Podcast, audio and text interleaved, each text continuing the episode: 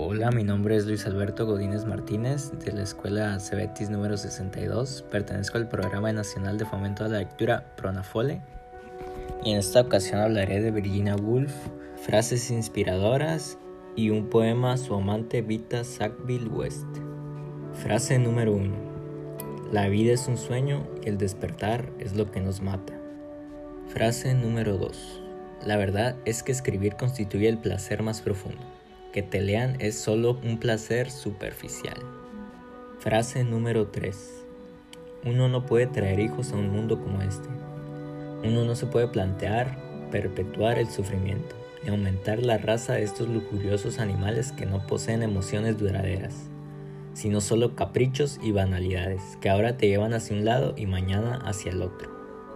Frase número 4 y de nuevo volvió a sentirse sola ante la presencia de su eterna antagonista, la vida. Frase número 5.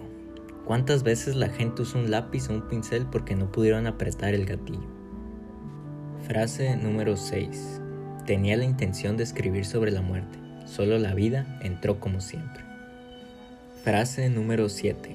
Algunas personas van a los sacerdotes, otros a la poesía.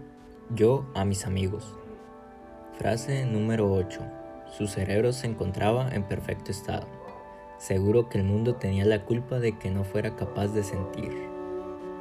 Poema de Virginia Habita. Me gusta su caminar a grandes pasos, con sus largas piernas que parecen hayas. Una vita rutilante, rosada abundosa, como un racimo, con perlas por todos lados. Tu abundante pecho, sí, como un gran velero, con las velas desplegadas, navegando. Te he echado de menos, te echo de menos, te echaré de menos. Gracias por haber escuchado este podcast sobre Virginia Woolf. Hasta luego.